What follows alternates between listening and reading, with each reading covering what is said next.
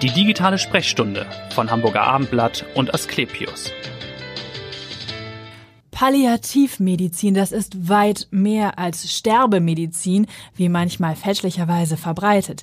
Über die Arbeit, die vielfältige Arbeit von Palliativmedizinern spreche ich heute mit Hauke Weilert. Er ist leitender Oberarzt der Abteilung für Hämatologie, Onkologie und Palliativmedizin an der Asklepios Klinik in Barmbek. Und die Palliativstation dort ist die älteste in Hamburg, wurde vor etwas mehr als 30 Jahren eröffnet. Mein Name ist Vanessa Seifert und ich freue mich sehr auf das Gespräch. Hallo, Herr Weilert. Hallo, Frau Seifert. Vielen Dank. Ich habe es gerade schon gesagt in der Anmoderation. Palliativ ist keine Sterbemedizin. Was ist es? Wie kann man es umschreiben? Genau, also in der Palliativmedizin geht es darum, dass wir Menschen betreuen oder Menschen unterstützen, die eine ja, schwere, unheilbare Erkrankung haben.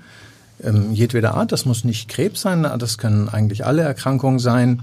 Und auf die Palliativstation direkt kommen Menschen mit einem akuten Problem. Das bedeutet, in der Regel gibt es ein Symptom oder ein Symptomkomplex, die so schwer sind, dass wir im Krankenhaus uns dieses Symptoms annehmen sollen oder müssen. Mhm. Das kann alles Mögliche sein. Also der Klassiker wäre natürlich Schmerz, dass ein Mensch, ja. der schwer krank ist, Schmerzen hat. Das kann aber eben auch Luftnot sein. Das kann auch sein, dass die Strukturen, in denen ein Mensch gelebt hat, äh, zu Hause zum Beispiel einfach nicht mehr tragen, dass, dass der Patient oder auch die Menschen, die sich um den Patienten gekümmert haben, überfordert sind und wir sozusagen dann, dann helfen müssen. Ja. Da, es gibt ähm, ein großes Netzwerk in der Palliativmedizin. Ähm, die Menschen werden teilweise zu Hause betreut, dann auf einer Palliativstation oder auch zum Beispiel in einem stationären Hospiz. Und da ist eben die Palliativstation ein Baustein dieser mhm. umfassenden Betreuung. Und ähm, das erklärt auch so ein bisschen die Mannigfaltigkeit oder die Variationsmöglichkeit, die wir da haben. Also wir haben eine, ein, ein großes unterschiedliches Spektrum an, an Menschen, die wir dort betreuen, mit ganz unterschiedlichen Problemen. Das stimmt. Und trotzdem gibt es ein Ziel. Das geht im Grunde darum, die Lebensqualität zu verbessern. Das ist, glaube ich, das Hauptziel das der Palliative. Das ist der entscheidende Punkt. Ganz genau. Also es geht darum, ähm, ja, das ist ja der alte Glaubenssatz der Palliativmedizin, dass wenn wir dem Leben nicht mehr Tage schenken können, dann aber den Tagen mehr leben. Und mhm. genau darum geht es. Also die Menschen sind schwer krank. Ähm, also sehr wahrscheinlich werden sie bald versterben. Und es geht darum, dass die Zeit ähm, ja, mit möglichst wenig Beschwerden würdevoll ja. dort stattfinden kann, wo die Patienten das möchten oder wo es eben möglich ist. Genau, im Grunde in so einem geschützten Raum, mhm. denn Palliare haben wir wissen wir als alte Lateiner, ne, heißt schützen und umhüllen. Genau, also das genau. ist sozusagen der, der, das größere Sinnbild dahinter. Sie haben eben schon gesagt, es sind nicht nur Krebspatienten, mhm. aber bei Ihnen vor allem, Sie sind natürlich auch Onkologe sozusagen von Haus aus, aber vielleicht können Sie mal sagen, weil eben doch Palliativmedizin oft mit Krebs assoziiert mhm. ist, welche Krankheitsbilder Sie auch sehen, ja. wie die Bandbreite ist. Sehr gut, also sehr, sehr viele. Natürlich, ich bin von Haus aus äh, Internist und Onkologe und unsere Palliativstation gehört auch zur Abteilung für Onkologie. Mhm. Dadurch haben wir ja einfach organisatorisch am meisten Krebspatienten bei uns. Das so ist eigentlich ja auch eine Entstehungsgeschichte der Palliativmedizin, dass Krebspatienten betreut werden und zum Glück muss man sagen, öffnet sich dies. Also mhm. äh, sowohl von der Palliativmedizin aus als auch von anderen Berufsgruppen oder, oder ähm, Fachrichtungen in der Medizin. Also ähm, wenn wir nicht nur über Krebs reden, reden wir auch über Menschen, die zum Beispiel sehr schwer herzkrank sind. Eine schwere Herzinsuffizienz, eine Herzschwäche kann schwerste Luftnot machen zum Beispiel oder eine Lungenerkrankung, eine chronische Bronchitis, eine COPD mit ähm, großen Symptomen einhergehen oder auch neurologisch erkrankte Patienten, mhm. das Stichwort Amyotrophe Lateralsklerose oder MS oder ähnliches, die einfach ähm, ja, ich sag mal, Beschwerden haben, die, die man lindern muss, für die wir alle offen sind auf der Palliativstation. Ja. Wie viele Patienten betreuen Sie aktuell im Barmbek? Wir haben elf äh, Betten auf unserer ja. Palliativstation und der Bedarf ist doch äh, sehr hoch. Also sie sind in der Regel voll belegt. Ja. Wichtig ist vielleicht nochmal, dass auch viele Patienten doch wieder entlassen werden in die Häuslichkeit, dass man das also nicht auch gleichsetzt mit, mit Hospiz. Vielleicht mhm. können Sie dazu nochmal was sagen über die Verweildauer wie geht es äh, eigentlich weiter, wenn sie, wenn es auf der Station nicht weitergeht? Ja, genau, ganz genau. Also eine Palliativstation ist eben kein Hospiz. In ein Hospiz zieht man ein und mhm. ähm, dort wird man sehr gut betreut und begleitet. Auf eine Palliativstation zieht man nicht ein. Wir sind eine Krankenhausstation und ähm, die, der, der Grund ist eben nicht auf die Palliativstation zu kommen, um dort zu sterben.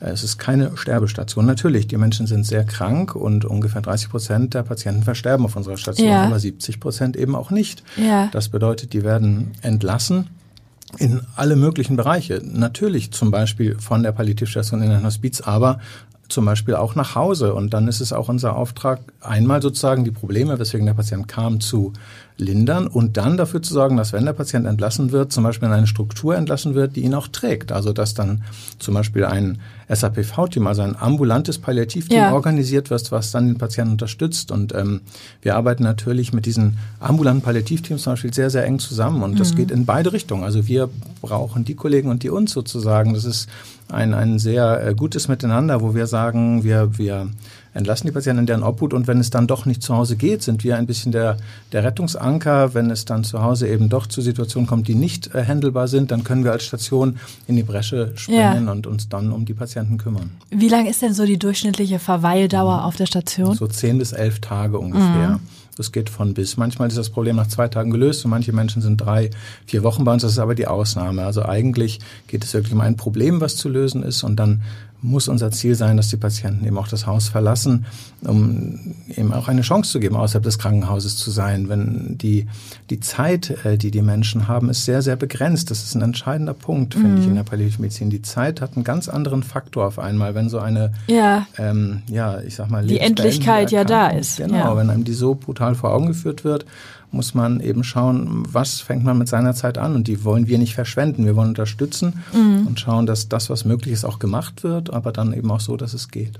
Nun ist der medizinische Aspekt sozusagen ein Baustein ja davon. Man braucht, Sie haben schon gesagt, es braucht eigentlich ein Team. Wie ist das aufgestellt? Ich kann mir vorstellen, auch seelsorgerische Aspekte, psychologische mhm. Betreuung ist ja gerade, wenn die Endlichkeit so naht, ein großer Aspekt. Äh, ja, absolut. Also ähm, Palliativmedizin ist Teamwork und mhm. ähm, wir arbeiten in einem multiprofessionellen Team.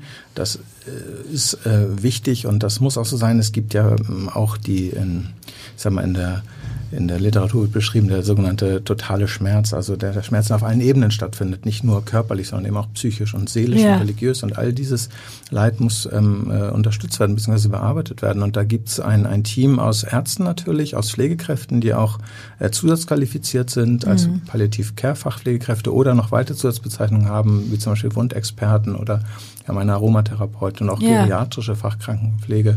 Ähm, und noch weitere Professionen. Wir haben eine Musiktherapeutin, die uns unterstützt. Wir haben eine Physiotherapie, die vor Ort ist. Wir haben mhm. eine Psychologin, die vor Ort ist. Wir haben Seelsorge, die vor ja. Ort sind. Wir haben ehrenamtliche ähm, ja, Unterstützer, die die Patienten dann teilweise bei uns auf der Station mit betreuen und teilweise sogar bis in den ambulanten Bereich mit mhm. organisiert werden können und wir einen Übergang vielleicht auch Unterstützung nach ambulant schaffen können.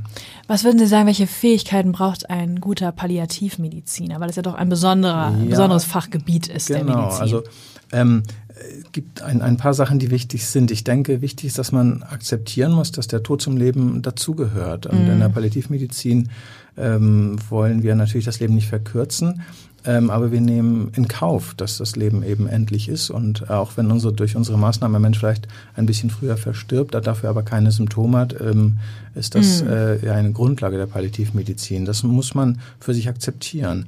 Dann muss man ähm, eine gewisse Empathie haben, also ein Wissen oder auch spüren und merken, wo steht der Patient, was braucht der Patient, wie muss ich mit einem Menschen reden ähm, damit die Situation für ihn erträglich ist, ja, und ihm nicht die Wahrheit um die Ohren hauen, salopp gesagt, sondern mhm. vielleicht ihm langsam nahebringen. Für manche Menschen ist es ganz wichtig, sehr klare äh, Gespräche zu führen und manche Menschen sind davon völlig überfordert und, und ähm, vielleicht geschockt und da muss man schauen, ja, wie, ähm, was ist gut für diesen äh, Menschen in der ja. jeweiligen Situation? Und diese Empathie ist ähm, aus meiner Sicht existenziell für die Palliativmedizin. Wie hat sich denn die Sichtweise auf die Palliativmedizin, ein relativ junges Fach ja innerhalb der Medizin, mhm. verändert in auch diesen 30 Jahren zum Beispiel, die man jetzt ja in Barmbek überblickt? Ich kann mir vorstellen, früher war das so auch von den Kollegen, auch medizinischen Kollegen, da wurde, wurden die Patienten vielleicht ein bisschen abgeschoben nach dem Motto, wir können nicht mehr heilen, ne? wir können nichts mehr tun, dann kommt ihr jetzt ins Spiel. Das hat sich, glaube ich, verändert. Genau, also wenn man so die letzten 30 Jahre resümiert, ist es doch ähm, ein, ähm, ich sag mal, in den medizinischen, medizinischen Alltag gerückt. Die mhm. Palliativmedizin ist, ist präsent auch für Kollegen, sie ist auch für Patienten präsent und dieses alte Klischee einer, ich sag mal, einer Sterbestation, wohin ein ja. sterbender Mensch abgeschoben wird, trifft ja überhaupt nicht zu. Ähm, und äh, es ist nach wie vor viel Arbeit, auch viel Aufklärungsarbeit und Öffentlichkeitsarbeit, mhm. um, um auch ärztlichen Kollegen nahezubringen, was Palliativmedizin eigentlich macht und, und ähm, auch äh, welchen Sinn die Palliativmedizin hat. Und ähm, dieser Wandel ähm, ist ja äh, auch, ähm, dass man heutzutage sinnvollerweise bereits mit Diagnosestellung zum Beispiel ja, einer stimmt. todbringenden mhm. Erkrankung die Palliativmedizin mit ins Boot holt. Auch dann gibt es schon Leid und auch dann gibt es Unterstützungsbedarf und ähm, diese sogenannte Early Integration, also eine frühe Integration ja. der Palliativmedizin, davon profitieren die Patienten immens und ähm, diese Early Integration lebt man doch mehr und mehr. Es ist Seit wann wird das stärker praktiziert, dass eben schon bei Diagnosestellung mhm. oder kurz danach die Palliativmedizin mit an Bord geholt das ist eigentlich wird? eine Idee der letzten Jahre und die, ja. immer, die immer aktiver wird. Da gibt es sogar ähm, ja, Daten drüber, dass Patienten länger leben, je früher die Palliativmedizin mhm. äh, ins Boot geholt wird. Und das ist eben auch unser Arbeitsalltag. Also wir sind eine im, im, im Haus und auch im, im lokalen Netzwerk integrierte Palliativstation. Ähm, wir bilden Palliativmediziner aus. Wir haben Kollegen, die eben das bei uns lernen oder auch unsere Assistenzärzte, die mhm. dann ähm, zum Beispiel sicher sind im Bereich der Schmerztherapie oder die in der Lage sind, schwierige Gespräche zu führen etc. Das ist so wichtig und das ist eben kein, kein separates kleines Fach, wo äh, man vor sich hin wurschtelt, sondern es ist ein, ein mittlerweile geöffnetes Feld. Und ähm, das muss sich noch weiter öffnen, muss noch bewusster werden. Ja. Aber dieser Weg hat sich eindeutig ähm, ja, gut bewegt in den letzten Jahren. Bisschen Arbeit machen wir heute auch mit diesem Podcast Definitiv. vielleicht. Vielen Dank dafür. Letzte Frage doch, oder zu Ihnen nochmal. Warum haben Sie sich für die Palliativmedizin entschieden? Ja, genau. Also ich m, mm, bin Onkologe und mhm. Internist und als Onkologe, also Facharzt für Krebsmedizin, hat man regelmäßig mit Menschen zu tun, die einfach ja eine fortgeschrittene Erkrankung haben, darunter sehr, sehr stark leiden.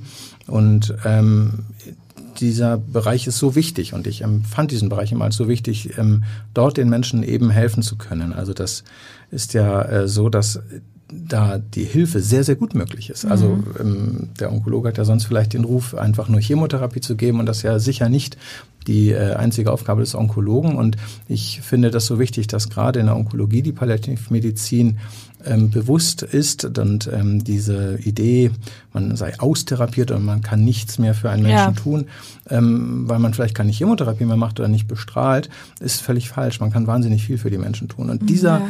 dieser Schritt ähm, äh, aus der Onkologie in die Palliativmedizin, der hat mich fasziniert, sodass mhm. ich froh bin, dass ich eigentlich beides mache. Ich finde das sehr, sehr wichtig. Das ja. kann man wunderbar miteinander kombinieren.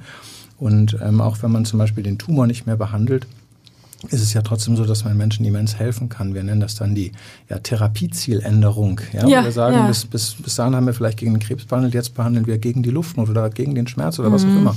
Und äh, dieses Ziel einfach sich anders zu setzen und sagen, gut, wir können nichts gegen den Krebs tun, aber trotzdem kann ich noch ganz, ganz viel für den Menschen tun. Das ist ja. wichtig und das mag ich einfach an der Palliativmedizin. Das kommt auch rüber. Letzte Frage, was tun Sie, wenn Sie nicht in der Klinik sind? Oh ja, äh, dann bin ich zu Hause bei meiner Familie. Ja. Ich habe zwei kleine Kinder, die sind elf und dreizehn ja. und eine tolle Frau und wir sind zusammen, wenn ich äh, die Zeit habe und dann verbringe ich die Zeit mit meiner Familie.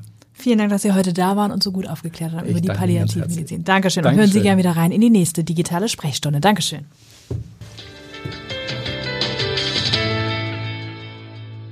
Weitere Podcasts vom Hamburger Abendblatt finden Sie auf abendblatt.de slash podcast.